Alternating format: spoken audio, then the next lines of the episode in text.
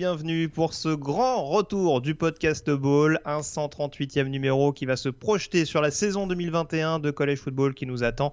Et avant les previews par conférence qu'on vous réserve à l'oral comme à l'écrit, on va comme chaque année dévoiler le top 25 de la rédaction.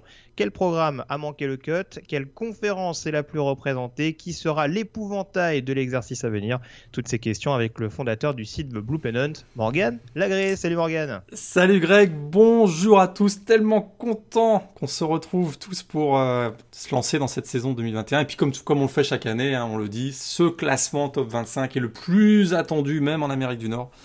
Donc euh, vraiment, je sens que les gens sont fébriles et très attentifs à ce qu'on va euh, présenter comme, comme top Tout à 25. fait. C'est pour ça d'ailleurs qu'on le balance avant la société de presse, qui euh, du coup est Qui- notre qui- premier auditeur.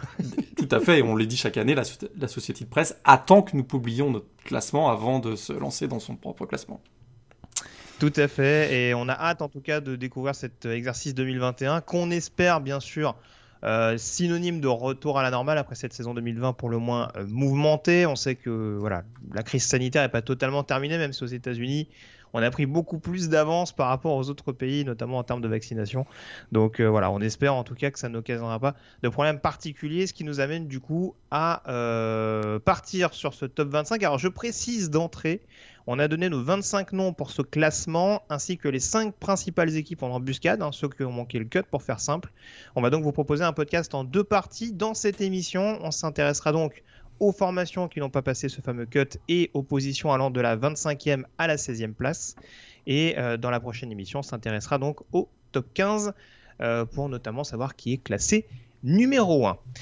On a fait le tour donc Morgan, on a planté le décor, on peut donc désormais s'intéresser donc à ce classement et on va démarrer tout de suite par les équipes notamment qui ont raté le cut, les 5 formations qui euh, n'ont pas été classées dans ce top 25. On commence par une équipe de Mountain West, une équipe qui revient assez souvent, hein, qui, est assez, qui est paradoxalement souvent classée euh, ces dernières années. Euh, les Boise State Broncos. Alors donne-nous un petit peu ton avis. Je précise que c'était pas forcément parce que c'est toi qui en parle que c'est toi qui les déjuges. hein. On a encore une fois ça a été un consensus global de la rédaction. Euh, pas, pas, pas toujours d'ailleurs, hein. on en parlera, on a eu On quelques désaccords qui ont fait qu'on a des équipes classées ou un, peu- un peu dans le ventre mou alors que pour certains ils étaient très hauts et pour certains très bas, donc euh, c'est assez balance. intéressant. Euh, sûrement à la fin de cette première partie de podcast, j'en suis persuadé. Euh, les Boise State Broncos, du coup, est-ce que toi, à titre personnel, ça t'étonne qu'ils ne soient pas dans le top 25 Et du coup, qu'est-ce que qu'est-ce qu'on peut en attendre concrètement que cette équipe de, de Boise qui a eu pas mal de changements, notamment au sein de son coaching staff? Coaching staff qui, euh, qui a changé, effectivement, c'est probablement une des raisons qui nous fait euh, avoir certains points d'interrogation sur, sur cette équipe, qui n'est plus vraiment le cas d'or dans la Mountain West. hein. D'ailleurs, on, on, on sait qu'on a vécu l'année dernière un basculement un peu du centre de gravité de cette conférence, puisqu'on était davantage... C'était les, les- champions venaient souvent de la Mountain, de la division Mountain. Là, on a vu que la division Ouest euh, est devenue beaucoup plus sérieuse avec San Jose State, Fresno, San Diego State qui est toujours présent. Et, euh, et Boise State, euh, bah voilà, il y a une transition dans le, dans le coaching staff. On sait, Andy Avalos, donc, qui est arrivé, l'ancien linebacker des Broncos, euh, donc ancien joueur de la, de la fac, qui est passé par euh, Oregon en tant que coordinateur défensif, a pris la succession de Brian Hersin, parti à Auburn. Et donc on a voilà une, une transition. On sait que les transitions en NCA, ça se passe quand même rarement sans euh, petits accros ou une période euh, de transition, comme on l'a tel qu'on la tel qu'on la nomme. Moi, je trouve que ce qui euh, ce qui me rend un petit peu euh, inquiet pour cette équipe, c'est une défense qui parfois est assez suspecte. hein. On a encore en mémoire la raclée qu'ils avaient subie contre Brigham Young l'année dernière, 51-17. Euh, et puis je trouve qu'il n'y a, pas vraiment encore de, play, de playmaker. Euh, oui, il y a des joueurs comme Shane Irvin, euh, Riley Wimpy, euh, le, linebacker, qui sont assez intéressants. Je trouve qu'ils ont un calendrier aussi assez compliqué. Un des matchs contre UCF, euh, Oklahoma State, Euh, et puis, comme je l'ai dit tout à l'heure, les équipes de la, division Ouest qu'ils vont rencontrer aussi cette année, donc Fresno et, San Diego et San, Diego State. Alors j'aime un peu plus la, la profondeur d'équipe en attaque. On voit qu'on sait qu'il y, a, voilà, il y a le retour quand même des joueurs comme euh, le quarterback Hank Backmeyer, qui sera d'ailleurs bien secondé par Jack Sears, l'ancien quarterback de, USC. On a aussi le running back George Olani. On a aussi probablement celui qui a les meilleures mains de la conférence euh, Mountain, Khalil Shakir, le receveur. Mais de manière générale, je trouve qu'il y a un manque de profondeur et c'est un programme qui, depuis le Fiesta Bowl 2014 qu'ils avaient remporté face à Arizona, un programme que je trouve euh, a de la peine à retrouver un second souffle et je vois pas euh, en période de transition avec l'arrivée de Andy Avalos que ça va arriver cette année. Oui, c'est vrai. Alors pour le coup, je ne vais pas être très original. Enfin, en tout cas, je vais pas répéter ce que tu as dit, mais c'est vrai que c'est sûr que cette équipe, il y a forcément un paramètre euh, rassurant en attaque, en tout cas beaucoup plus rassurant qu'en défense. En effet, tu le disais, il y a eu pas mal de pertes, je pense notamment au backfield défensif, euh, entre autres. Euh, mais c'est vrai qu'en attaque, en l'occurrence, il y a plus de motifs de satisfaction. Khalil Shakir dont tu parlais, même la ligne, hein, je trouve qu'il commence à avoir un peu plus d'expérience. Un, John Ojuku, par exemple, sur le poste de tackle gauche. Euh, il y a Stets également sur le poste de, garde. Donc il y, a, une équipe qui commence quand même qui, a une certaine expérience. Un côté du ballon, en tout cas, on va retrouver une certaine expérience. Après, c'est vrai qu'on a du mal aussi à occulter le fait que Hank Backmeyer, euh, malgré ses belles promesses, a l'air d'être un peu fragile aussi euh, ces, derniers, mois. On a un George Olani qui a connu une saison 2020 assez compliquée. Euh, où c'était un peu plus Andrew Van qui était en avant. Va falloir voir aussi comment se gère l'arrivée d'un Cyrus Abibilikio en provenance d'Oregon, justement, qui arrivait dans les bagages de, euh, d'Andy Avalos. Donc c'est vrai qu'en tout cas, euh, au niveau du backfield offensif, ou en tout cas de l'attaque, il y a de quoi en tout cas avoir une force de frappe persuasive. Est-ce que derrière la défense symbolisée par son nouvel head coach peut être capable d'être au diapason dans une Mountain West où, comme tu le disais, le niveau se, on va dire, s'échelonne un peu plus, enfin se nivelle un peu plus euh, et, clairement, est clairement plus disputé?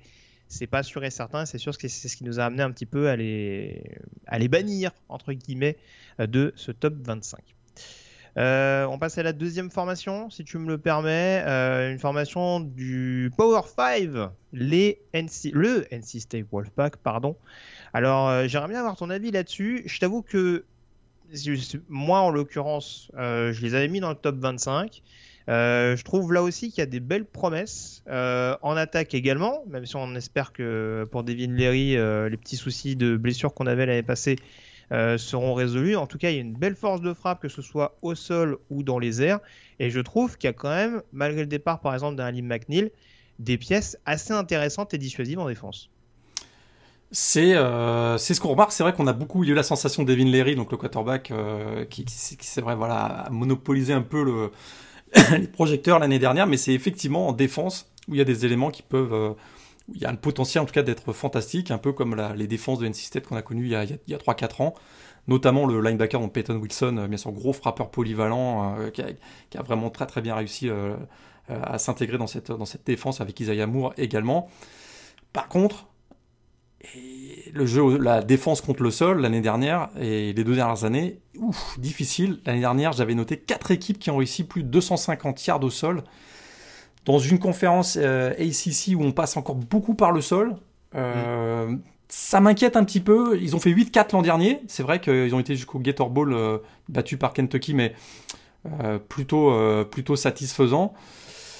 Il y a toujours, il y a toujours Dave Doran. Je suis pas, voilà, ils sont à la porte pour moi du top 25, mais je les vois pas encore comme une équipe qui, qui malgré le, 19, 19 titulaires de retour, comme une équipe qui peut, voilà, s'imposer en tout cas immédiatement dans, le top 25, même si je, si je me souviens bien, on les a vus apparaître dans le top 25 euh, l'an dernier. Ouais, non, c'est ça. Après, voilà, j'avoue, je, suis assez intrigué à l'idée de voir notamment euh, le, coaching staff, euh, voir un petit peu ce que ça donne. C'est vrai qu'on a été très critique à raison sur Tim Beck, par exemple, à Texas. On a vu qu'à NC State, il arrivait quand même à faire d'assez bonnes choses. Et puis Tony Gibson, on voit quand même qu'il arrive à réinsuffler ce qu'il pouvait insuffler à l'époque à West Virginia. Donc euh, voilà, encore une fois, il y a des paramètres qui peuvent aider en ce sens. Maintenant, c'est sûr que c'est pas la principale force de frappe. Là aussi, la conférence ACC, ça va rester quand même assez disputé, surtout, à mon sens, plus la division atlantique que la division costale, mais ça, on aura l'occasion d'y revenir dans les previews. Donc c'est vrai qu'NC State, en l'occurrence, va falloir batailler, pour tirer son épingle du jeu et se faire une place dans le top 25. Morgan, on a parlé de Boise State tout à l'heure, on va parler du désormais ex-head coach des Broncos qui exercent du côté d'une conférence sec qui ne fait pas partie du top 25. Et là, c'est vrai tout un changement, effectivement, du côté de Auburn, euh, qui a tourné la page, donc euh, Gus Malzahn, hein, c'est le début de l'ère Brian Arsene, donc on le disait, ex-Boise State. Est-ce qu'il aura, alors là, encore une histoire de transition, euh, est-ce qu'il aura un impact dès cette saison de transition Brian Arsene, c'est vraiment la, question qu'on se pose. Alors il a su quand même très bien s'entourer, hein. je sais pas si tu es d'accord, mais un, un, coaching staff avec expérimenté autour de lui. Mike Bobo, l'ancien coordinateur offensif de Georgia, de South Carolina l'an dernier, qui était passé comme head coach aussi à Colorado State. Grosse expérience, euh, pas toujours des résultats euh, fantastiques par où il est passé, mais grosse expérience quand même. Et puis surtout en défense, Derek Mason, hein, qui arrive de, de, Vanderbilt, comme euh, il était head coach à, Vanderbilt, mais il était auparavant coordinateur défensif à Stanford. Et là, la grosse expérience, quelqu'un qui vraiment été un stratège défensif et ça, ça va, ça va probablement euh, faire beaucoup, beaucoup de bien à Brian Arsene, qui lui est plutôt un stratège offensif. Donc là, je trouve qu'il y a, il y a un, mix entre, entre les deux qui est vraiment très, très, très intéressant. Euh, Auburn n'a pas si bien recruté que ça hein, ces dernières années, c'est ce qui m'inquiète un petit peu, ce qui fait aussi que euh, je les vois peut-être en dehors du, top 25. Il y a des, il n'y a, pas, a pas de gros monstres défensifs. Alors il y a Owen euh, le, linebacker, mais on n'a pas de gros joueurs type Derrick Brown, etc ça m'inquiète un petit peu dans une, dans division euh, SEC West qui est toujours aussi compétitive. Là où je suis plutôt, alors on risque de passer à un schéma 3-4 hein, d'ailleurs avec, avec, euh, avec, Derek Mason. On va voir, il y a aussi une transition à gérer à, ce niveau-là. Il y a quand même quelques talents intéressants. Le gros point d'interrogation, à mon avis, qui va décider si c'est une équipe euh, du top 25 ou en dehors du top 25, je pense que tu es d'accord avec moi, c'est Bonix. Est-ce qu'il il a un talent indéniable? Euh, il a peut-être pas été si bien coaché que cela hein, du côté de avec Gus Malzahn qui cherchait un peu l'identité de l'équipe. Hein, parfois, il y avait certains matchs où on insistait beaucoup au sol, puis euh, quand ça marchait pas le match suivant, on donnait les clés de l'attaque aérienne à Bonix qui euh, semblait pas toujours très très à l'aise. Je me dis que là, peut-être avec une, identité plus claire dans le jeu offensif, impulsé par Brian Arsene, ça va peut-être lui redonner une deuxième chance, probablement sa dernière d'ailleurs. On rappelle, c'est un quarterback qui avait quand même battu Alabama dans sa saison freshman, donc c'est voilà, il est bien entouré avec euh, Tank Bixby, notamment au poste de, running back. J'aime aussi les. Ils ont perdu Seth Williams et Anthony Schwartz, donc le duo de receveurs. Mais derrière, il y, a des joueurs quand même qui sont assez intéressants, comme Elijah Canyon notamment, ou euh, Javarius Johnson. Donc voilà, pour Bonix, à mon avis, c'est lui qui va décider est-ce que Auburn est une équipe qui peut être compétitive dans la SEC West, donc probablement une équipe du top 25, ou pas. Et euh, on va le savoir donc assez tôt d'ailleurs dans la saison, puisqu'ils ont un match à Penn State en semaine 3 qui sera très, très très intéressant. Les, les, Nittany Lions, pardon, on en parlera peut-être tout à l'heure, qui sait? Voir s'il figure dans ce top 25 ou aux portes du classement. Euh, on le saura tout à l'heure. Oui, euh, là encore, globalement, sur Auburn, on est d'accord. C'est vrai que cette défense, en effet, euh, va falloir voir comment elle se structure. Surtout qu'en effet, on avait, on avait beaucoup de joueurs de rotation. Oui. beaucoup de profils un petit peu interchangeables. Je pense par exemple un, dans le backfield un, un, un Nehemia Pritchett euh, qui a fait notamment des bonnes stats la saison passée et bon, qui va être un peu baladé entre le, le poste de nickelback, safety corner. Enfin voilà, je pense qu'il va être vraiment un couteau suisse dans ce dernier rideau. Euh, on attend beaucoup d'un Derrick Hall par exemple sur le pass rush, mais euh, bon, pour l'instant il n'a pas apporté toutes les, toutes les garanties dans cette, dans cette fameuse rotation. Et c'est vrai qu'en attaque, par rapport à ce que tu dis, j'ai presque vraiment l'impression que ça va devenir l'équipe de, de Tank Bixby. Euh, en ce sens où en effet, il y a quand même un corps de receveur qui va changer avec quelques joueurs qui reviennent de blessures. Euh, un Bonix qui a semblé quand même être assez irrégulier. On a souvent souligné, moi le premier, notamment son extrême dépendance à Seth Williams sur certaines séquences de 2020. Euh, donc là, je pense qu'en plus, avec un coaching staff ou du côté de Brian Arsene, on faisait souvent confiance au running back du côté de Boise. Et avec un Mike Bobo qui, pas plus tard que l'année dernière, s'appuyait énormément sur un Kevin Harris du côté de Columbia.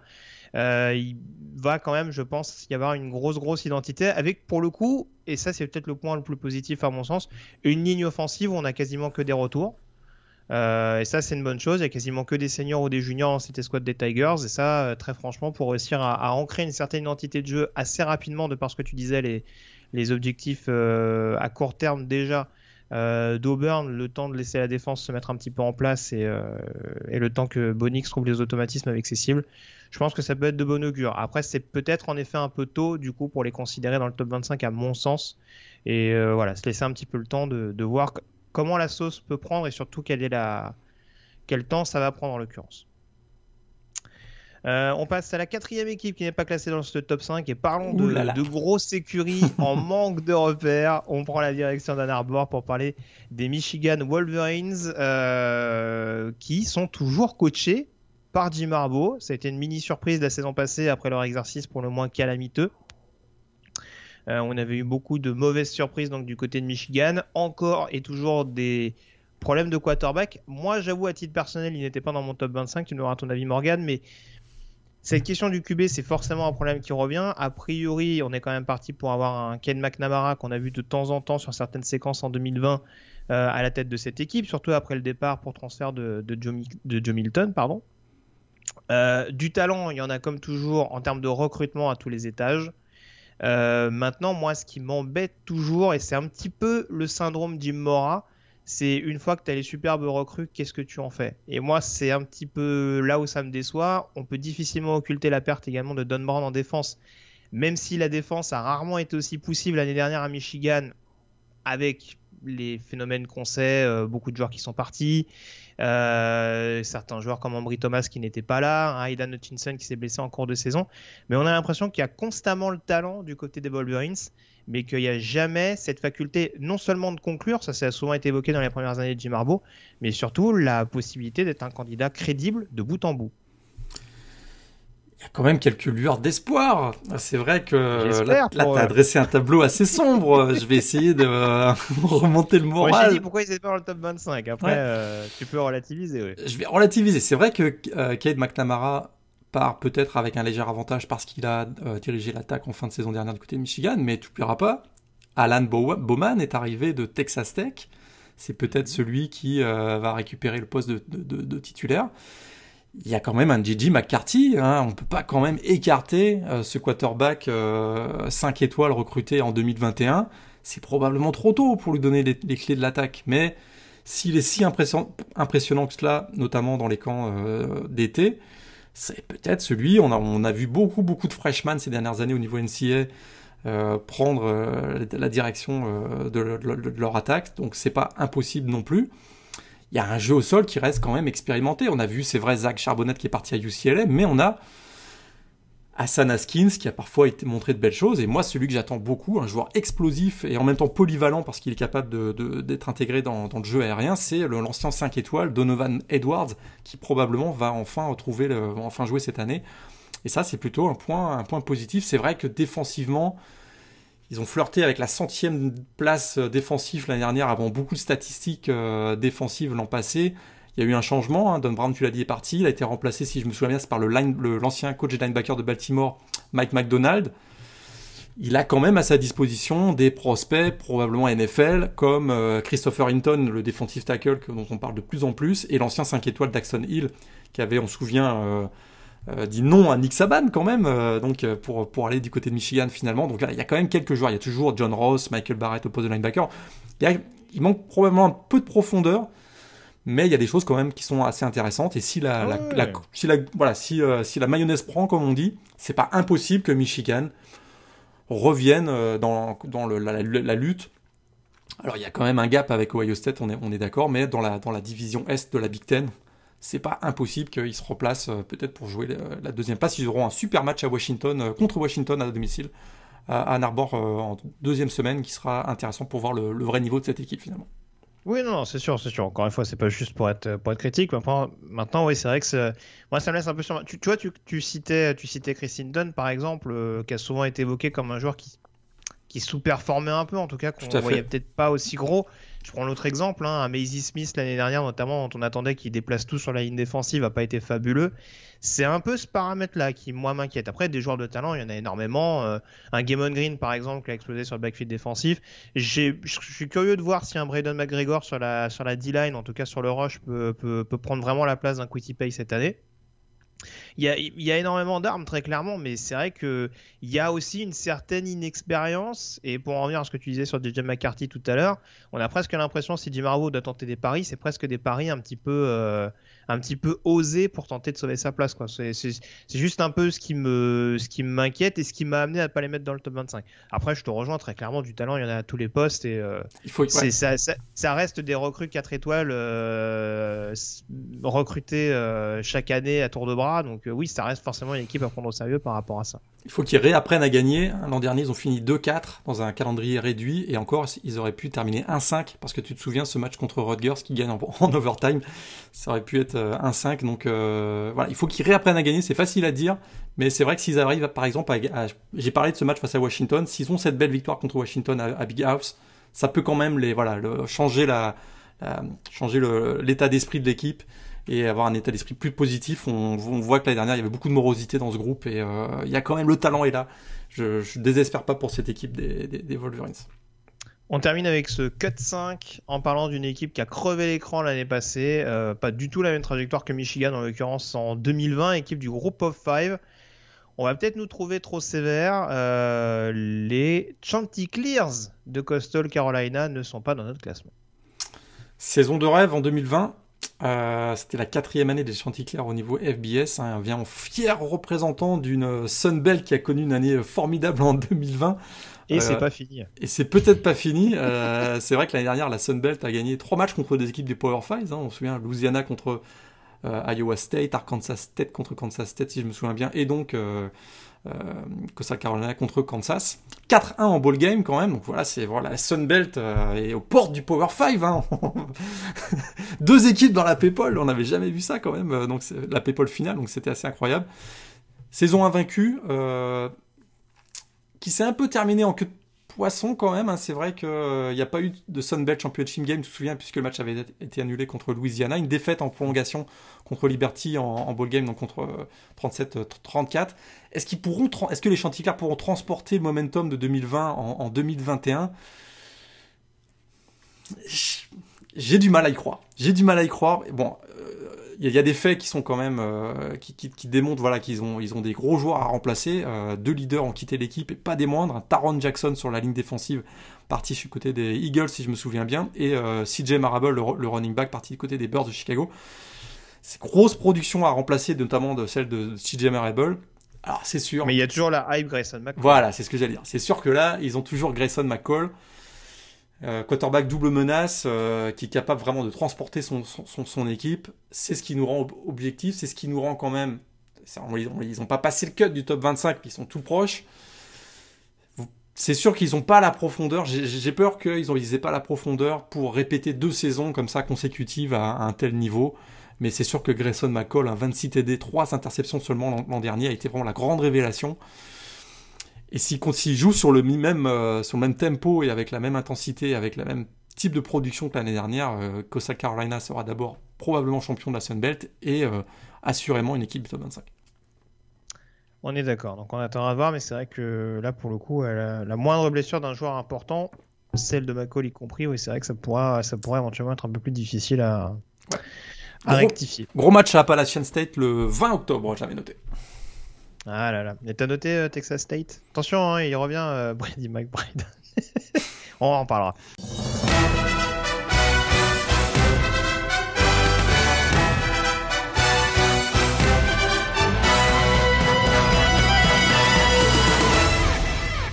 On rentre de plein pied du coup dans ce top 25 et euh, là aussi, alors je sais pas si on peut appeler ça un invité surprise, en tout cas une équipe qui est plutôt bien considérée à nos yeux.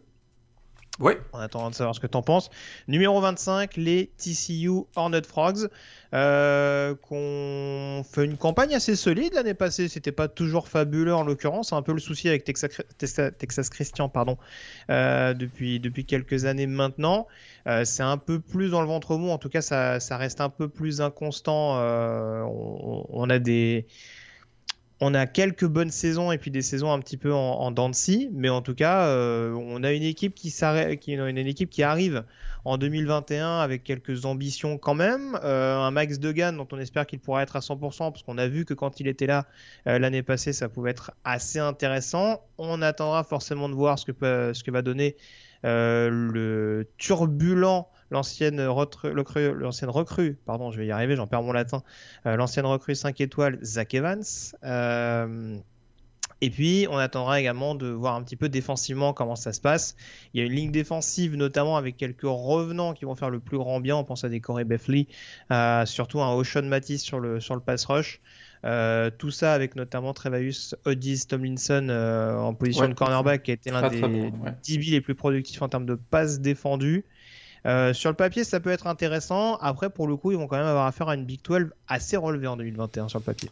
Assez relevée. Ils ont très bien fini. Hein. Souviens-toi, ils ont fini avec trois victoires consécutives. Euh, notamment, ils avaient battu euh, Oklahoma State dans un match en fin, en fin, de saison. Donc, je trouvais ça. Voilà, une équipe. T'as bien dit, voilà, ils, ils risquent d'être. L'identité de l'équipe, ça va être un gros jeu au sol avec Max Degan et Zach Evans. Euh, mais, euh, mais défensivement, je trouve quoi c'est une équipe qui retrouve un peu. Ils avaient eu un petit creux là il y a 2-3 ans. Là, ils redeviennent euh, une équipe très dangereuse défensivement. On sait Gary Patterson, c'est un peu sa, marque de fabrique, on, va dire. Et là, bah, tu les as nommés. Il, y a des, individualités très intéressantes. Hein. Trevius Hodges Tomlinson, c'est un joueur que je, vraiment on l'a découvert l'an dernier. petit gabarit mais explosif est très intéressant. Et il y a TJ Carter aussi qui est arrivé, hein, le, le oui. safety de, de, Memphis. Ça, ça peut être aussi un joueur qui, euh, qui va stabiliser le, le, backfield défensif. Et euh, voilà, une équipe que je, je, trouve qui est très complète, à l'image de, enfin, euh, combative à l'image de Gary Patterson. Et c'est une équipe qui effectivement, et voilà, rentre dans le top 25. Une équipe avec qui il faudra, il faudra compter et euh, qui pourrait venir probablement pas se mêler au, à la lutte pour le titre. mais si ça, ça tournait bien, ou s'il y avait un décador qui un de ceux qu'on voit plutôt dans, le top 2, top 3 de la, de, la Big 12, c'est une équipe qui pourrait peut-être créer la surprise. Mais, euh, mais ouais, Max Dugan, c'est sûr qu'il est capable de faire basculer un match euh, à lui tout seul. Donc ça, c'est intéressant, avec, avec son jeu de, de jambes notamment. C'est ça. Surtout qu'on attend un petit peu de voir comment, comment il peut bonifier les, les receveurs qu'il aura à disposition. Euh, notamment, euh, c'est ouais. Quentin Johnston, je crois, qui était là une grosse recrue il y a quelques, il y a quelques mois de ça. Ouais, et Ty Barber aussi, hein, qui est toujours là. Euh, oui. Donc, c'est ouais, pas, voilà, pas des. On parle pas du niveau des receveurs de Oklahoma dont on parlera euh, dans la prochaine émission. J'imagine que ce sera dans la prochaine émission, mais, mais, mais, mais des bons receveurs. Bons receveurs. Ouais, c'est ça. En tout cas, pour apporter une certaine alternance à un jeu au sol qui, s'annonce en tout cas assez imposant euh, du côté de Fort Worth. Euh, numéro 24.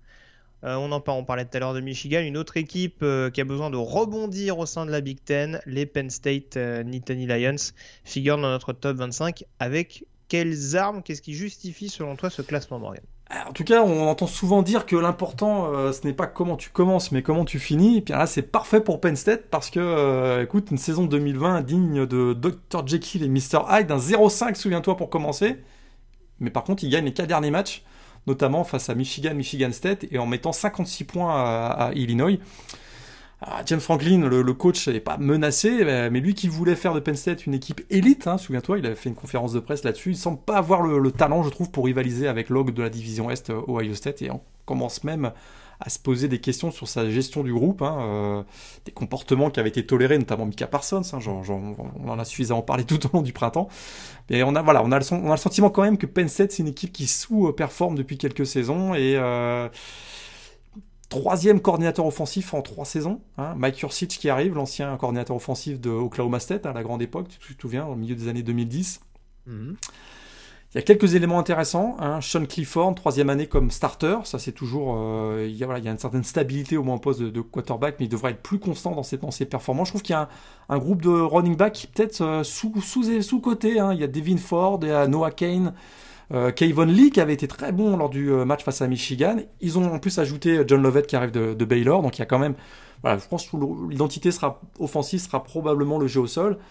Euh, malgré tout, il y a une pépite au niveau des receveurs, c'est Jan Dodson qui, est, qui, est, de retour. On avait aussi vu Parker Washington, donc il y, a, il y a, quelques éléments à la disposition de Mike Kursich. Euh, on va voir comment il va mettre en place son système offensif ça peut très bien se passer comme ça s'était bien passé du côté de du côté de, de Oklahoma, Oklahoma, State. Mais alors là où va y avoir, là on va devoir voir une, une nette amélioration, c'est en défense. Hein. Mm. Pire, écoute, c'est la pire défense de l'histoire du programme l'année dernière. Jamais une équipe de Penn State n'avait encaissé autant de points par match. Certes, c'était un calendrier réduit, mais quand même. Et, euh, on a voilà, on n'était même pas convaincu du talent en interne parce qu'on a été chercher trois joueurs sur le marché des sur le marché, tiens, tu vois, lapsus révélateur, sur le portail des transferts. Euh, Arnold Ebiketier donc de Temple, Derek Tangelo de, Duke et Johnny Dixon, un, un, cornerback de South Carolina. Ça montre quand même peut-être qu'on a une certaine défiance sur le talent interne et ça, ça me rassure pas trop pour une, une fac qui était euh, traditionnellement linebacker U bah, depuis le départ de Mika Parsons, on a Ellis Brooks et Jesse Luketa, mais je voilà, je vois pas les, gros leaders défensifs euh, émerger. Ce sera peut-être le cas en, en, début de saison, mais je trouve que Penn State est encore très loin d'Ohio State dans la Big Ten. Une participation pour moi à un bowl nouvel an serait déjà un exploit. Tout va dépendre, à mon avis, du duo McCursic, Sean Clifford. Si ça fonctionne, ça peut passer. Sinon, c'est une équipe qui peut euh, avoir une saison qui se termine à 6-6 ou 7-5.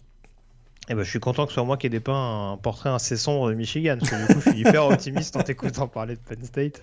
Euh, non, oui, non, je te rejoins. C'est sûr qu'en effet, euh, l'arrivée de, de transferts défensifs, notamment, c'est pas un hasard. Euh, d'ailleurs, Arnold Ebideke, il arrive quand même avec une petite responsabilité, parce qu'avec avec Elisa Isaac, ils vont quand même devoir remplacer le duo Chakatoni et, et Oda Feowe. Donc, en l'occurrence, il va quand même y avoir pas mal de, de pain sur la planche pour avoir un pass rush un minimum performant du côté de Penn State. 21 sacs seulement l'an dernier, c'était, euh, je pense, c'est la pire performance de l'histoire de Penn State. C'est très très peu en, en, 9 matchs. Hein. Surtout qu'il me semble qu'Antonio Nelson, leur defensive tackle, est parti à Florida. Je ne vais pas dire de bêtises, mais euh, il me semble avoir vu passer ça. Mais en l'occurrence, euh, voilà, il va y avoir besoin d'être tranchant bah, dans les tranchées, justement. retrouver notamment une O-line et une D-line suffisamment convaincante pour pour permettre à cette équipe des Nittany Lions de se faire respecter sur toute une saison, euh, ce qui a clairement pas été le cas en, 2020. Après, c'est sûr que oui, il y a, y de, jeunes pousses qui ont, agréablement surpris l'année passée. Euh, tu parlais de Parker Washington, par exemple, sur le poste de receveur, un Joey Porter, notamment sur le poste de defensive back. Peut-être s'appuyer, en effet, sur cette, euh, sur cette jeune relève pour, on va dire, faire une saison un petit peu de transition pour repartir sur des bonnes bases en 2021. C'est tout ce qu'on souhaite à Penn State. Mais c'est sûr qu'en l'occurrence, oui, ça va être dur, surtout qu'il y a d'autres euh, invités dans cette conférence qui vont vouloir batailler, batailler dur pour, euh, pour les principaux spots. On passe au numéro 23, je m'y colle et il va y avoir du débat. ah, peut-être peut-être pas, remarque. ah, c'est dit, on verra. Bah, tu me diras ce que tu en penses. En numéro 23, on a classé les All Miss Rebels, euh, auteur d'une campagne prometteuse l'année passée hein, pour la première année de, Lane Kiffin du côté d'Oxford. Alors le problème avec Ole Miss, c'est un peu toujours la même chose, euh, c'est qu'il y a forcément toujours cette force de frappe, notamment offensive. Euh, on a vu un Matt Corral qui, sous la coupe de Kiffin et du nouveau coordinateur offensif Jeff Leby, a vraiment pleinement assumé son rôle, alors que précédemment, euh, bon, il y avait cette concurrence avec John Rhys Plumlee. Là, il n'y a plus de doute possible de par le système offensif qui est mis en place. Matt Corral s'incorpore très bien là-dedans. Euh, il y a un Jarion Ely, euh, notamment, et un Snoop Connor qui sont capables de le soulager un minimum sur le jeu au sol. Perdent quand même, ça c'est pas négligeable, un Elijah Moore euh, qui représentait à peu près 75% des passes réceptionnelles l'année passée, si je, si je schématise un peu grossièrement. Mais offensivement, je me fais pas de soucis pour cette équipe de Mississippi. On en revient toujours à la même chose euh, du côté d'Olmis, c'est quel visage tu montres en défense. Euh, certes, DJ, Durkin était seulement, enfin, a fait sa première année comme coordinateur défensif d'Olmis l'année passée, mais c'était pas vraiment flatteur quand même. Ils prennent 38 points par match. Et, ça a été mieux en fin de saison. C'est le seul point ah, positif. ça pouvait difficilement être pire. C'est sûr qu'ils avaient encaissé 51 euh, points euh, le premier match contre Florida, 63 contre Alabama le troisième, avec 41 contre Kentucky au deuxième. Enfin, c'était terrible. C'était une défense terrible. il n'y a pas, un match où ils prennent moins de 20 points, je crois. Et, les 20 points, c'est le dernier match contre Indiana euh, lors du Loudback Bowl. Et, d'ailleurs, c'est peut-être ce qui me rassure un petit peu c'est peut-être ce match-là qui m'a fait qui fait que je suis assez à l'aise avec leur position de 23 dans le top 25. C'est qu'on a vu qu'il y a eu une progression dans le niveau euh, défensif, dans le secteur défensif. on, parle d'une progression, on ne parle pas d'une équipe talentueuse défensivement, on est bien d'accord. Mais qui peut compenser parce qu'on avait l'impression que pour gagner un match, il fallait en mettre 50 euh, minimum. C'est d'ailleurs ce qui est arrivé, hein, il fallait qu'ils en mettent 50 pour en gagner une, puisque euh, ils en ont mis plus de 50 contre Vanderbilt et South Carolina. Mais euh, c'est peut-être ça qui me fait euh, rassurer parce que tu as tout dit. Euh, offensivement, ça, va, reste une belle machine. Tu l'as bien dit, ils ont quand même perdu Elijah Moore. C'est pas, c'est pas, c'est pas anodin. Il y a Braylon Sanders, on a d'Ontario Drummond. Matt, Matt Corral, c'est un peu voilà celui dont on dit qu'il est le meilleur, le meilleur quarterback de la ACC parce qu'on n'a pas vu Bryce Young encore, mais, mais euh, bon, c'est sûr que voilà, ils ont, un, ils ont un avantage. Ça a bien fonctionné. La greffe a prise, on va dire, entre Len Kiffin et, et Matt Corral. C'est pas, c'est pas garanti, quoi. C'est pas garanti que Ole Miss euh, défonce tout le monde. Si tu veux, si tu veux, c'est pas pour taper gratuitement sur Corral, mais je trouverais ça injuste de, de, relativiser sur un Bonix qui penchait beaucoup sur Seth Williams l'an passé et de dire Matt Corral, je suis hyper optimiste alors que voilà, il, tournait pas trop les yeux sur un autre joueur qu'Eli Jamour. Parce qu'on a effectivement, on a beaucoup vanté, notamment pendant cette intersaison, son taux de, son pourcentage de réussite qui euh, était au-dessus de 70% si je me trompe pas. Ben, enfin, il y avait, il avait surtout, c'était Eli Jamour qui lui rendait service, quoi. C'est pas garanti que euh, que les receveurs qu'il va avoir, ils sont, des, sont des bons receveurs, mais j'attends quand même de voir comment ça va se passer. Matt Corral, il, a beaucoup progressé, hein. il, s'était fait euh, euh, beaucoup critiquer pour ses interceptions. On a vu qu'il a corrigé ça en, cours de saison. Il prend beaucoup de risques. C'est un voilà un joueur un joueur à risque. Hein. ça c'est certain. C'est ce que veut Len Kiffin de toute façon. Euh, ça peut très bien se passer. C'est sûr que si là il y a, une, connexion qui se met en place rapidement avec ses receveurs, et on est, il semblerait qu'on soit très optimiste du côté d'Olmis. Ça peut, c'est une équipe qui peut surprendre dans la SEC West. Ah mais en tout cas, ce sera une équipe super à avoir joué, ça c'est sûr. Ça c'est voilà, ça on a du fun avec eux. Ça c'est certain qu'on a du fun avec eux. Pour ceux qui aiment le jeu offensif, c'est, c'est vraiment, c'est vraiment, c'est vraiment cool quoi. Mais euh, défensivement, ça reste encore. Ça a été mieux, comme je l'ai dit tout à l'heure. Le match face à Indiana est encourageant. J'attends de voir. J'attends de voir ils, peuvent espérer récupérer Sam Williams pleinement après les soucis extrasportifs de l'an passé. Le gros bémol en défense, c'est quand même le départ de leur meilleur plaqueur, je crois, l'année passée, Jack West Jones, qui est parti du côté de Kentucky.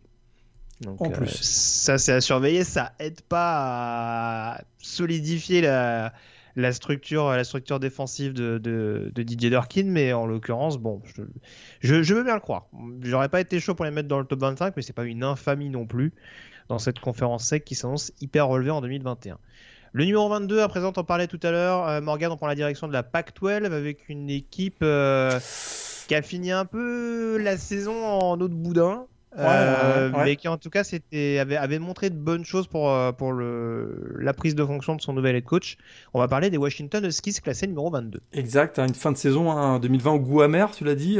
meilleur pourcentage de victoire de la division nord de la PAC-12 bilan de 3-1, on peut rigoler, mais, mais euh, écoute, privé de finale euh, de conférence en raison du, bah voilà, du, du protocole Covid. Euh, ils avaient donc permis à Oregon d'aller en finale de conférence Pac-12 et ce sont les Ducks, leurs ennemis jurés, qui ont gagné d'ailleurs le titre de Pac-12. Donc vraiment goût amer pour terminer cette saison 2020. Deuxième saison de Jimmy Lake qui avait pris la succession donc de Chris Peterson, qui était d'ailleurs son ancien euh, coordinateur défensif.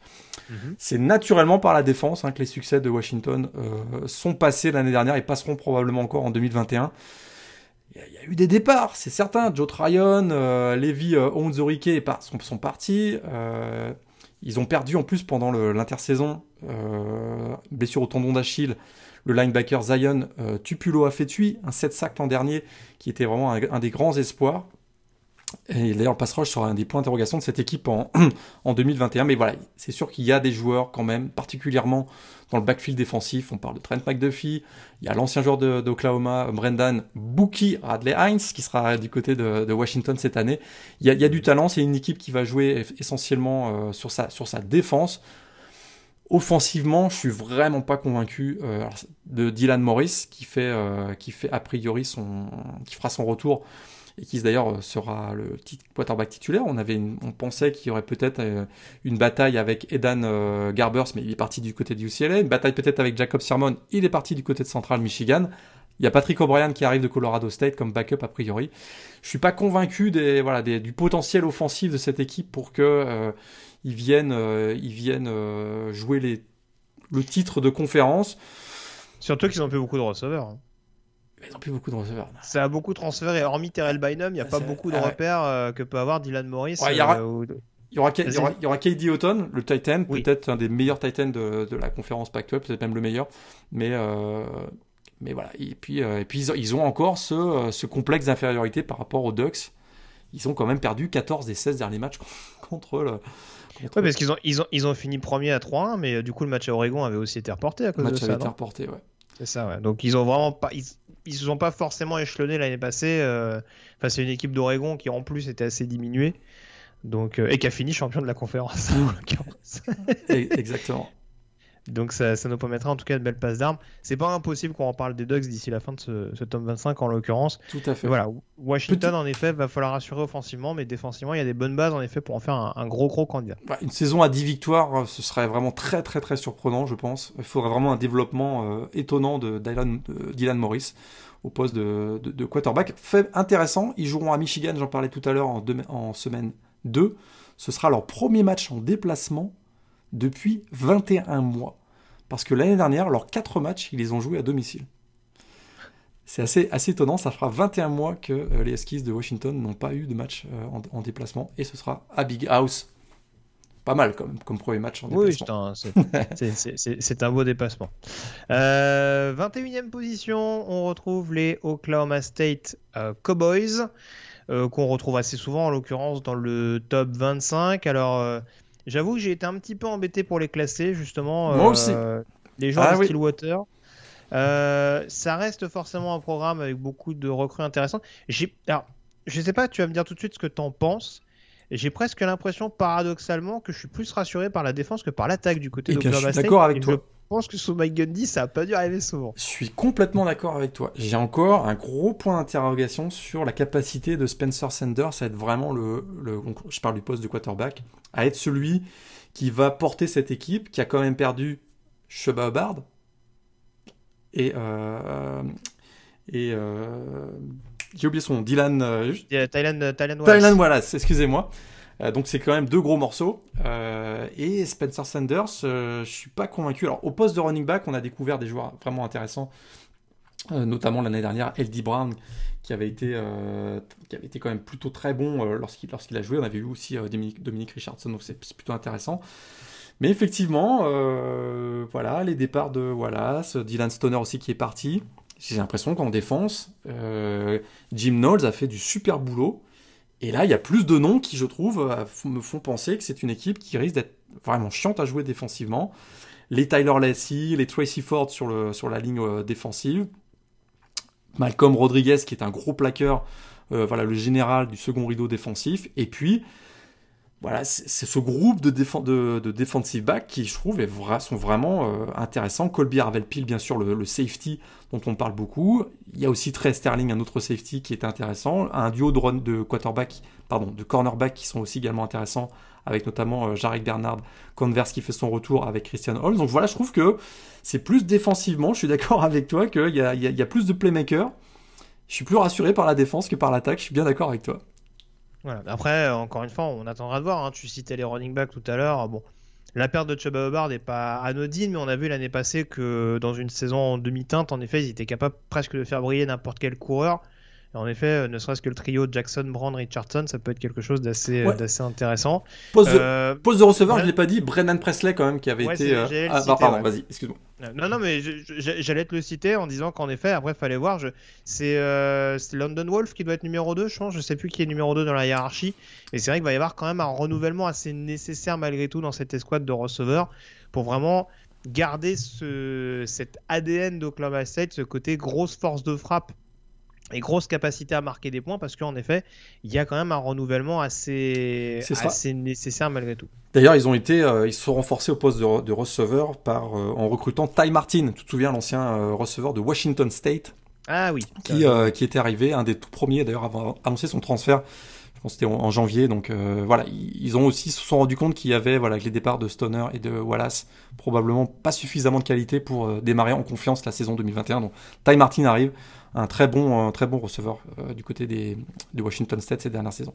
Voilà, et on en revient toujours à la même chose, un, un petit peu ce que je disais tout à l'heure, notamment avec TCU, c'est que c'est vrai que le niveau de la conférence fait que forcément on en vient toujours à, à relativiser, en tout cas pour classer les équipes, c'est un peu plus délicat en l'occurrence euh, dans cette conférence. On verra notamment ceux qu'on a, qu'on a mis au-dessus des Cowboys et des Hornet Frogs.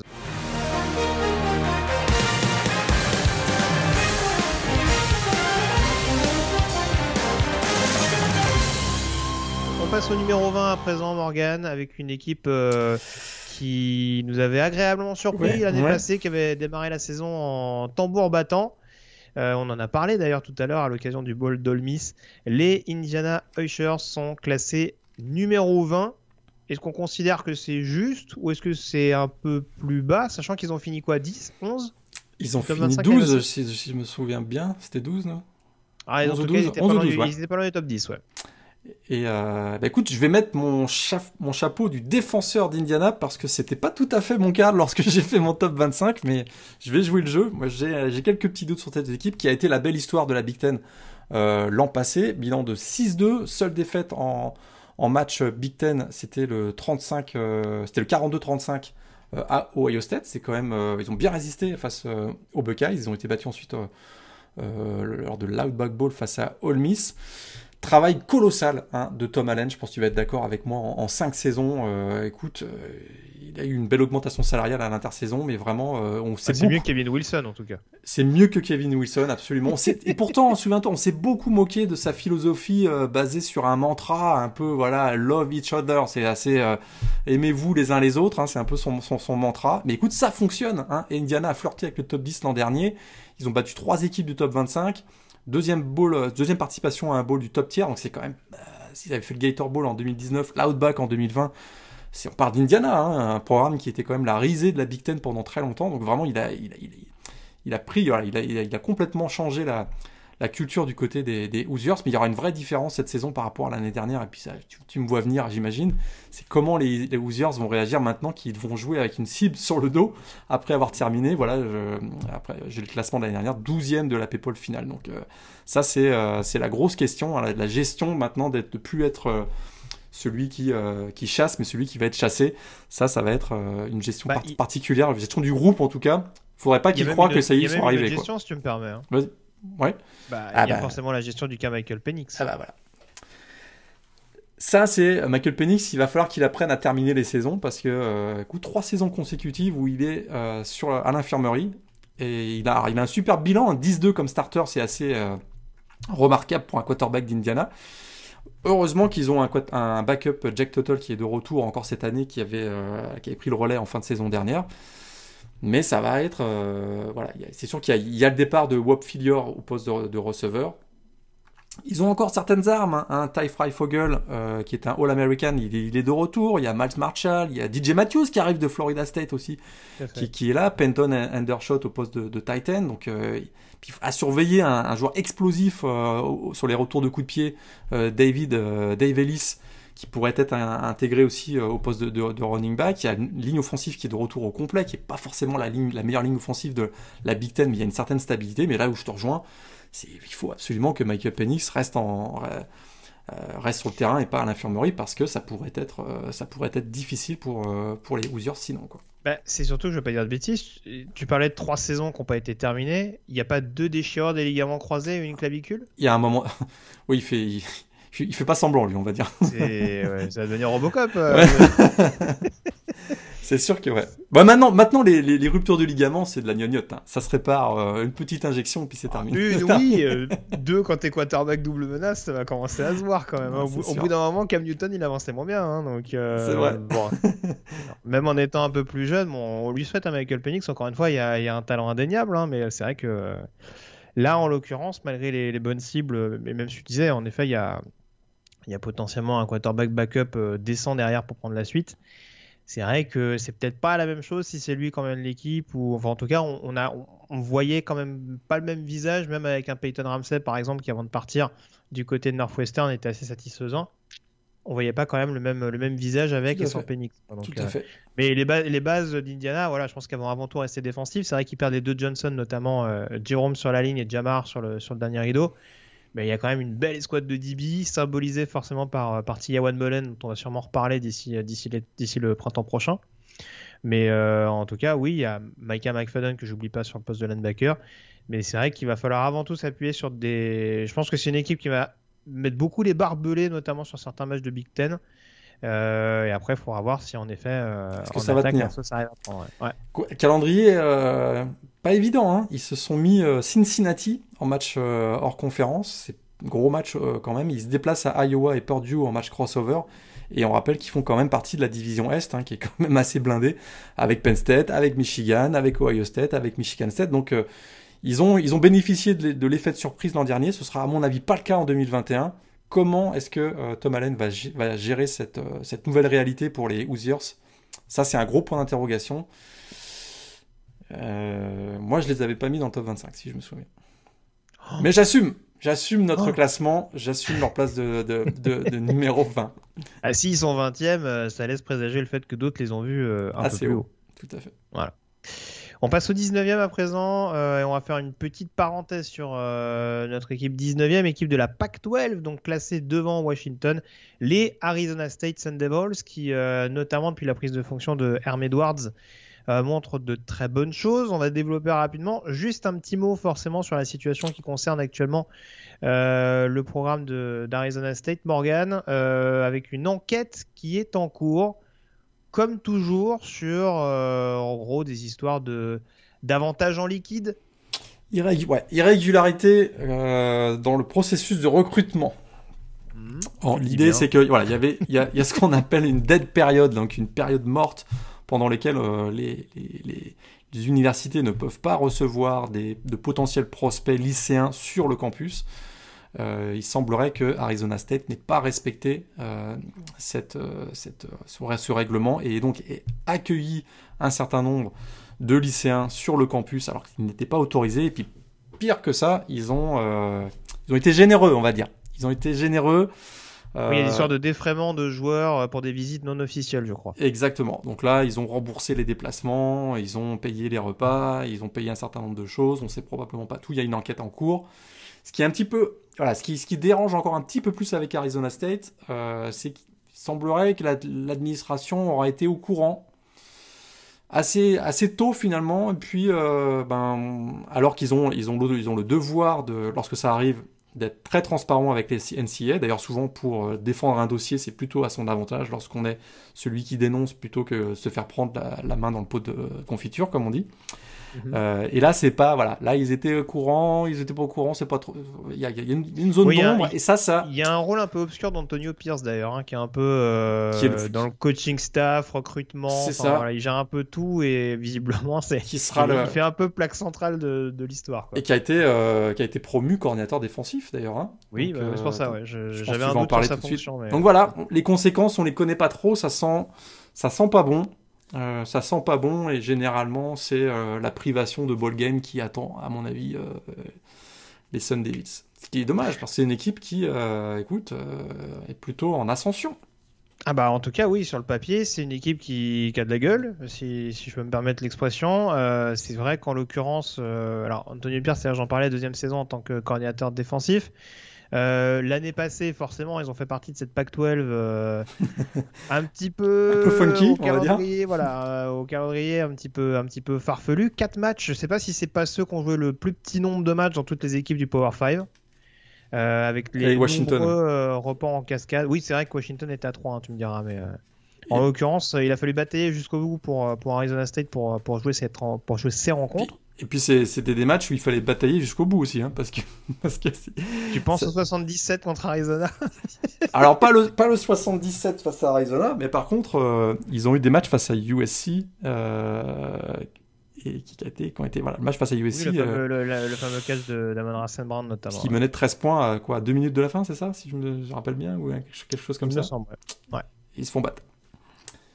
C'est ça. Donc en tout cas, il y a des armes qui sont identifiées hein, du côté de cette équipe d'Arizona State. Forcément, euh, on suivra avec attention ce que va donner le, quarterback Jaden Daniels, euh, qui ces deux dernières années euh, a quand même montré qu'il était capable d'emmener cette, cette formation euh, dans les, de lui permettre en tout cas de jouer les premiers rôles dans cette Pac-12. On a de très jeunes et de très prometteurs running back. Oh, oui. Oh, euh, je pense à, Chip Trianum et surtout Rashad White euh, qui a montré une, polyvalence assez folle l'année passée et qui sera surveillé comme le lait sur le feu par les excellentes défenses aériennes de la Pac-12, notamment. Hein. Je parle de la défense aérienne, mais de la défense tout court.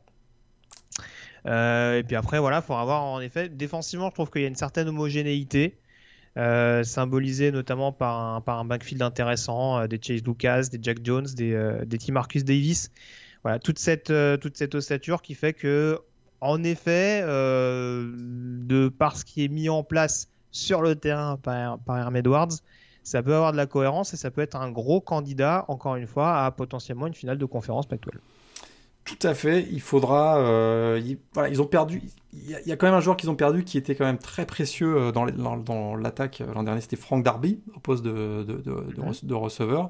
Là, je, je, vois pas de, je vois pas de go-to guy comme on dit au poste de, receveur. Ça, ça va être un, point d'interrogation. Puis surtout, c'est défensivement, il va falloir euh, step up comme on dit dans les en fin de match parce que et face à USC ils se sont fait remonter et face à UCLA aussi ils s'étaient fait remonter en toute fin de match. Ils ont du mal à voilà, fermer les matchs, euh, à remporter, à faire, à faire le gros, euh, le, gros jeu, le gros big play, gros jeu défensif pour s'assurer la victoire.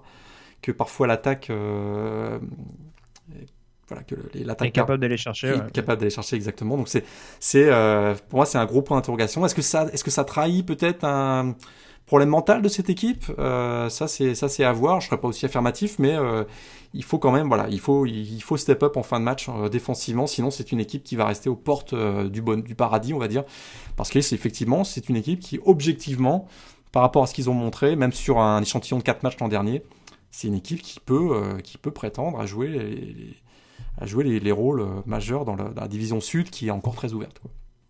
Bah, surtout que oui, c'est pas l'expérience qui manque a priori dans le coaching staff, hein, parce que bon, on a parlé d'Herm Edwards, Antonio Pierce en effet euh, le coordinateur défensif. On, rappelle qu'il y a quand même Marvin Lewis, hein, euh, assistant head coach. Hein, donc, euh, bon, en l'occurrence, il y, a quand même de quoi éventuellement mettre un petit peu de, de, solidité dans les têtes euh, pour, des joueurs de cet âge-là. Donc euh, ça, peut, encore une fois être une équipe à, surveiller. On faudra voir encore une fois ce que va donner la fameuse enquête, mais bon ça ce sera après pour la suite. Il y a quelques joueurs de talent que j'ai pas cités, hein. Merlin Robertson par exemple sur le, le poste de linebacker, euh, ça peut être un joueur à surveiller notamment dans l'optique de la draft.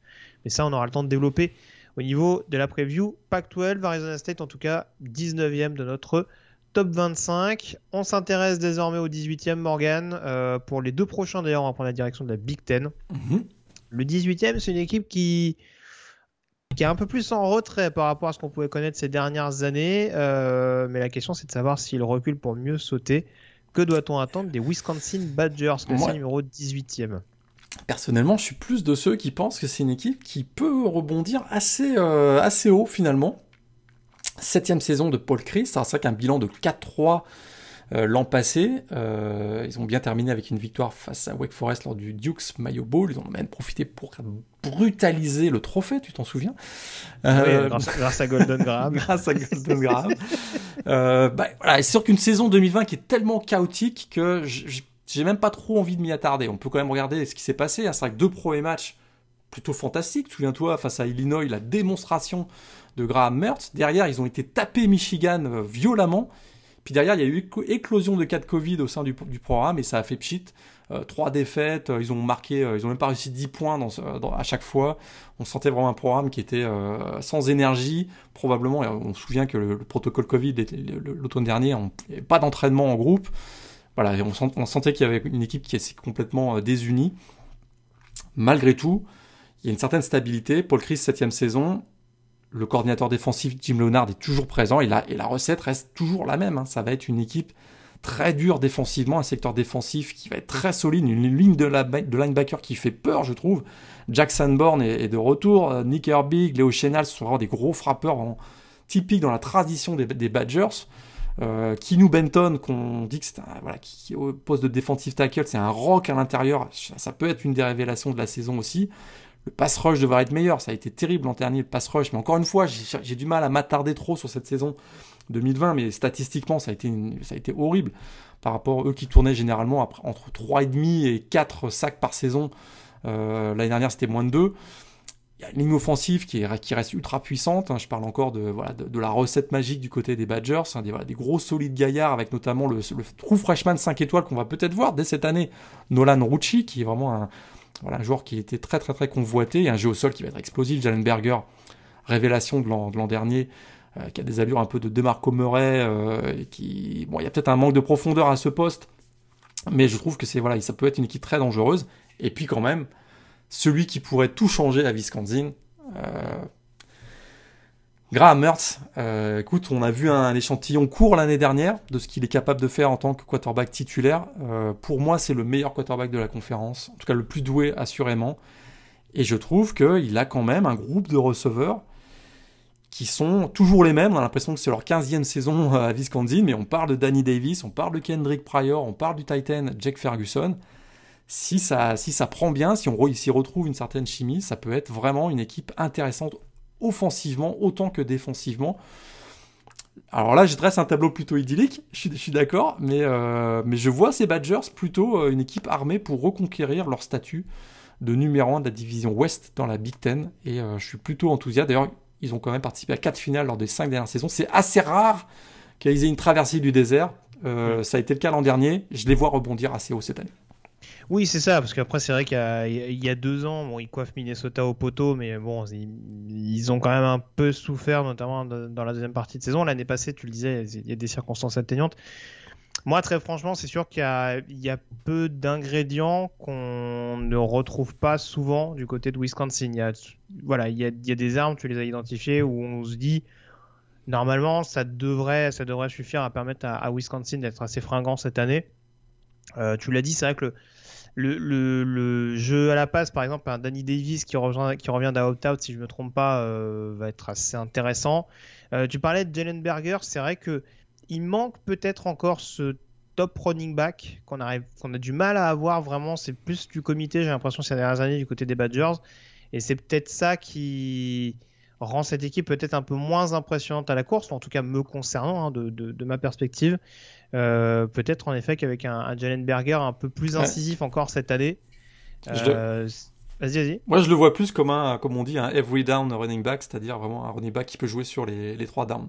ah oui, bah, moi aussi, oui, c'est pour, ça qu'il faudra, faudra voir, mais je pense que voilà, il était que, il était que freshman, parce qu'en l'occurrence, il irait, ouais, tout à fait. voilà, il sera redshirt freshman cette année, donc il euh, faudra voir très clairement ce qu'il peut, ce qu'il peut apporter, mais voilà, on, va dire que l'année dernière, la jeunesse de Graham Mertz, plus la jeunesse de Jalen, Berger, plus les situations liées à tout ce que tu expliquais, la complexité des entraînements, etc., etc. Forcément, offensivement, ça n'a pas tourné dans le bon sens pour Wisconsin. C'est possible que cette année, en effet, euh, les voyants soient un peu plus au vert. Surtout que au niveau de la ligne, euh, ils continuent de garder un groupe très expérimenté.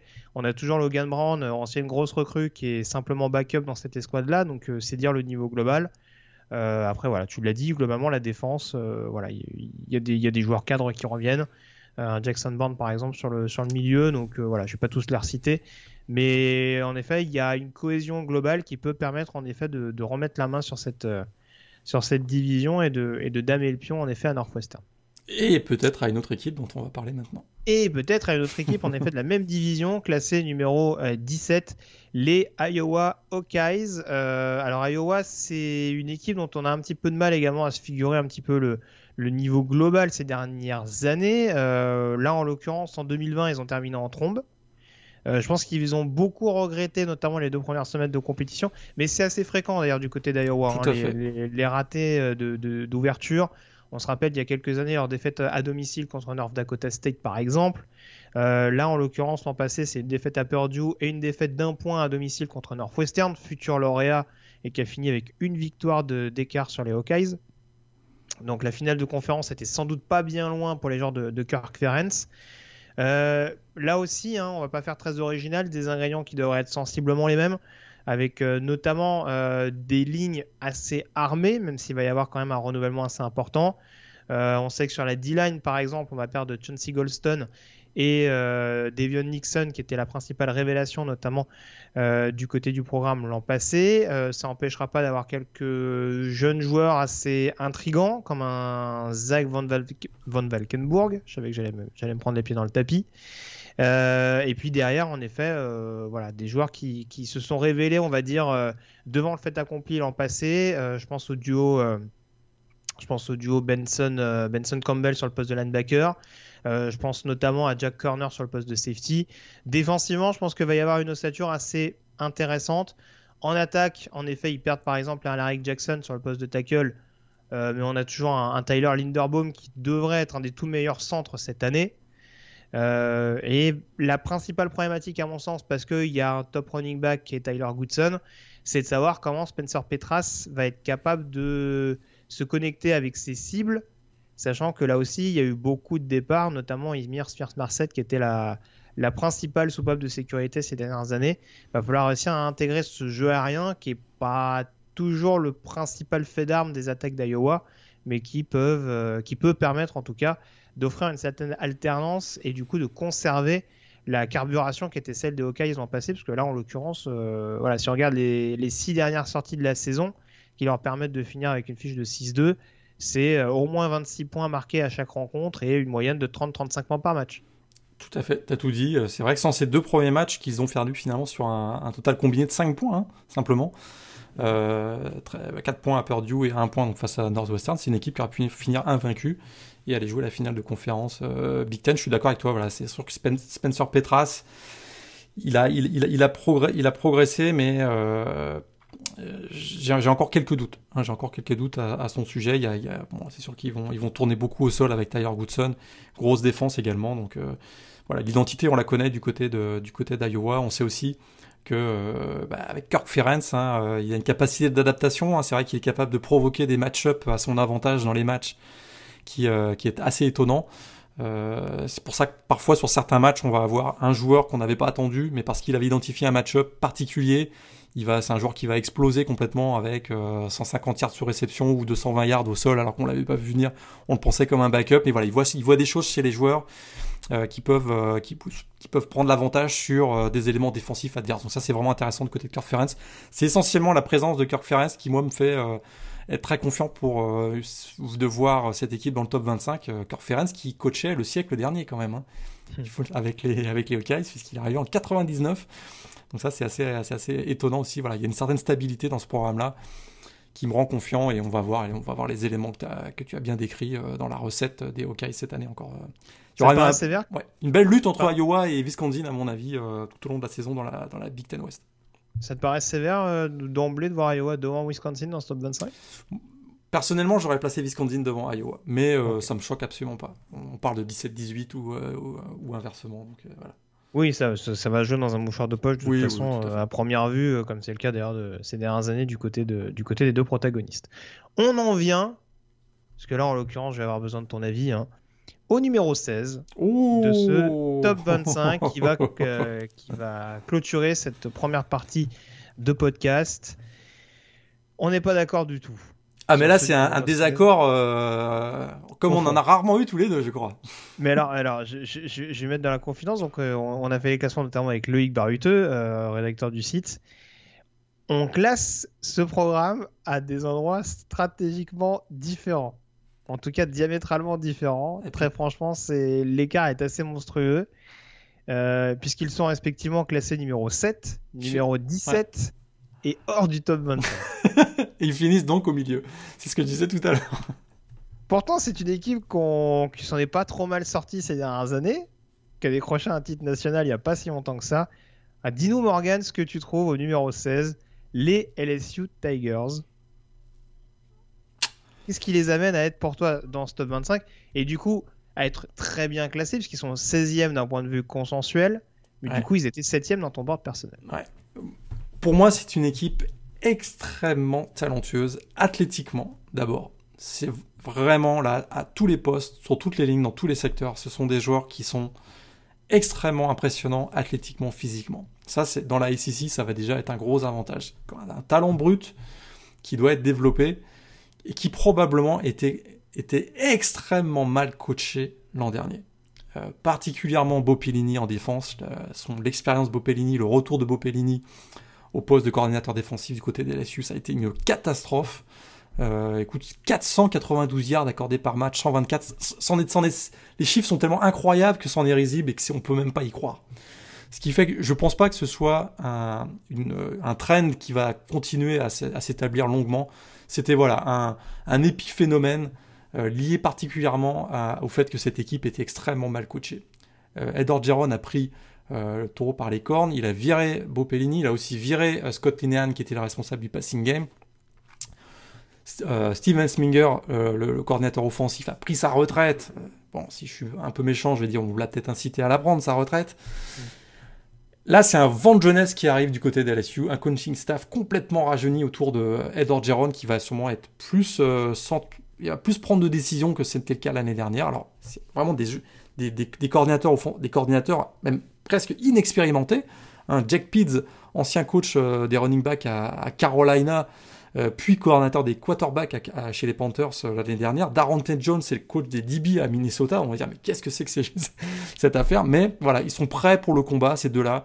Ils ont été pris pour leur personnalité plus que pour leur background et leur expérience. Et je pense vraiment, moi j'ai une vraie confiance sur le, le pas uniquement d'Ed Orgeron, mais sur le programme à avoir identifié voilà, les, éléments euh, dans le coaching staff qui vont les aider à faire exploser ce groupe qui a un talent indéniable. En tout cas, c'est mon analyse. On peut, on peut, elle, peut être, euh, elle peut être contredite, mais voilà, moi j'ai la quarterback room, euh, manque pas de talent. Euh, Miles Brennan est de retour après sa blessure. Il y a Mac Johnson, donc le fils de Brad Johnson, dont on, avait, dont on a parlé tous les deux dans un Rivalidé il n'y a pas si longtemps que ça. Il est de retour et il avait été plutôt convaincant dans la victoire face à Florida, hein, Mac Johnson. Donc, euh, et attention, il y a un Tiger Stadium qui a pleine capacité. Hein. Elles vont retrouver l'avantage euh, indéniable de l'enfer de Dev Valley. Ça va aussi jouer, ça joue aussi dans, l'évaluation que j'en fais. Puis voilà, pour moi, c'est un effectif qui est bourré de talent. Le, le, au poste de receveur, Derek Stingley au poste de, au poste, cornerback. Euh, c'est vrai que la, la O-line a été chahutée l'an dernier, mais quand même, il y a du talent de retour, quatre titulaires de retour. Euh, J'aime aussi le Tyrone Davis Price au poste de, running back. C'est sûr que défensivement, ils vont être solides. Ils vont, je pense qu'ils vont être solides euh, au, euh, à l'intérieur. Hein, et Glenn Logan est de retour, Neil Farrell aussi. Mike Jones arrive de Clemson pour un peu stabiliser le, le second rideau. Puis un super tandem de cornerback avec Tarek Stingley et Ricks. La profondeur, on peut s'interroger, mais pour moi, c'est, ah. pour moi par contre, il y a trop de talents recrutés euh, dernièrement. moi, pour moi, c'est vraiment LSU. Ils ont, ils ont recruté pas si loin que ça de Alabama, de Georgia et de Texas A&M euh, ces dernières années. Il y, a, une quantité de joueurs dont les noms ne sont pas forcément connus encore aujourd'hui, mais qui demandent qu'à être, connus. Et euh, c'est pour cette raison que je suis quand même assez, optimiste. Probablement pas pour jouer les playoffs, mais ils vont être euh, des prétendants dans la, SEC West assez tardivement dans, la saison. Et, et, ça peut être intéressant. Premier match à UCLA, tu sais d'ailleurs que c'est la première fois de l'histoire que d'abord ces deux équipes se rencontrent. UCLA et LSU, il n'y a jamais eu de match entre les deux équipes, c'est assez étonnant. Et c'est le mhm. premier déplacement d'LSU au Rose Bowl de Pasadena. Donc c'est assez étonnant aussi. D'accord, très bien. Bah écoute, euh, alors euh, pour LSU, parce qu'en l'occurrence il n'était pas dans mon top 25. Euh, moi je t'avoue que ce qui m'a incité à ne pas les mettre dedans, ce n'est clairement pas une remise en question du talent global de l'effectif. Je te l'ai dit, il y a des super playmakers. Moi, Keishon Boutet, je l'ai dit depuis qu'il a été recruté à sa sortie d'high school c'est un énorme talent et à mon avis, ça va être vraiment un receveur à surveiller, euh, notamment dans l'optique de la NFL dans les prochains mois, s'il reste en forme, ce que je lui souhaite bien entendu. Ce qui m'embête un peu avec LSU, c'est un peu toujours la même chose avec euh, Ed Orgeron. Euh, la personne est très, très sympathique, il n'y a pas de souci, mais ça manque un peu de stabilité du côté de cette équipe de Louisiana State. Et le fait qu'il y ait des changements permanent euh, de coaching staff, le fait qu'on sache pas clairement qui va être le quarterback, qui vont être vraiment les principaux pass rushers de cette équipe, euh, qui va vraiment, enfin si la ligne va vraiment réussir à rebondir. Il y a une l'escouade de linebacker qui posait problème. Tu l'as dit en effet, ils ont recruté Mike Jones. Il y a aussi euh, Navant Strong, je crois, qui arrive, un, une grosse recrue de, de junior collège. Euh, qui a marqué les esprits notamment au, printemps. Donc ça, à la limite, je suis d'accord avec toi, ça peut être rectifié. Derrière Keshon Boutet, qui, qui concrètement tu vas avoir Il y a toujours eu des super athlètes receveurs, il y a un Jared Jenkins qui a montré des bonnes choses l'an passé, je suis d'accord avec toi. Mais c'est vrai que il y a une escouade de, running back qui n'a pas suffisamment performé l'an passé. Alors on peut espérer qu'avec Jack Pitts, euh, qui s'occupait notamment des coureurs en NFL, ça va peut-être donner un peu plus de voix au chapitre à Davis Price et, et à John Emery notamment. Mais c'est vrai que encore une fois, moi, je prends un petit peu de recul, je regarde, je fais, mais il y a du talent partout, mais j'arrive pas à savoir si en fait c'est des petits groupes de chaque côté ou s'il peut vraiment y avoir une ossature suffisante pour, réussir à faire de cette équipe-là une équipe aussi fringante. Alors peut-être pas peut-être pas aussi fringante qu'en 2019 parce que là en l'occurrence ils étaient vraiment au-dessus de euh, ils étaient au-dessus du soleil mais euh, très clairement euh, une équipe en effet capable d'être un vrai candidat jusqu'au bout pour une bonne place dans la conférence sec. Ça peut être un gros gros poil à gratter. Mais j'avoue que pour définir mon top 25 en amont de la saison, j'ai un peu de mal à me positionner et à savoir vraiment où les mettre. parce que pour moi, en effet, il y a beaucoup d'interrogations sur des postes clés et euh, avec un coaching staff qui va peut-être avoir besoin d'un minimum de temps pour installer, pour installer certaines choses et justement euh, réparer ce qui avait été mal mis en place par, par Bopellini, notamment si on prend l'exemple de la défense l'année dernière. Donc, euh, donc après, il faudra voir. Et puis, il y a des cadres qui restent assez fragiles. Tu parlais par exemple des, des linemen défensifs intérieurs. Il y en a pas mal qui restent, qui restent assez fragiles ces dernières années. Donc voilà, c'est encore une fois, je comprends le désaccord et je te, je te rejoins totalement sur la question de, du fait que LSU peut être numéro 7 parce que euh, voilà de, de ce qu'on en a vu et de ce, que, de ce qui peut être en tout cas euh, proposé par l'équipe c'est extrêmement séduisant. Mais voilà moi j'avoue sur au premier abord ça m'a un petit peu ça m'a un petit peu euh, voilà fait, fait un petit peu reculer un petit peu toquer. Et c'est vrai que c'est pour ça que je les ai entre guillemets sanctionnés. Mais bon, ça a été réparé en tout cas par Loïc qui a été d'un consensus parfait entre nous deux. C'est à mettre à son crédit. Ça va être intéressant, intéressant oui. à suivre cette saison de LSU. Tout à fait, ouais. Là, en tout cas, ils vont, ils vont vite nous, nous, départager, si je peux parler ainsi, surtout en effet avec un match contre UCLA, où on va le dire tout de suite, UCLA n'est pas dans le top 25. Mais Ouh. ça peut être une équipe sympatoche à suivre quand même. Euh, attention, euh, c'est peut-être euh, vu ce qui est mis en place, mais ça on aura l'occasion d'y revenir lors des, lors des previews notamment de, de début de saison.